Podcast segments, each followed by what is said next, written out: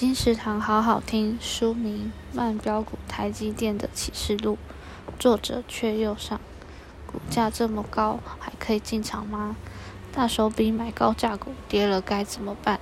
曾获全美大型基金绩效第一名的基金经理人阙又上，首度公开选股策略，以合理价而非最低价买进好公司，并且长期持有。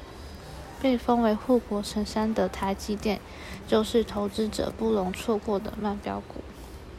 透过参与一流的企业和一流的企业一起成长，杜长斯首度公开。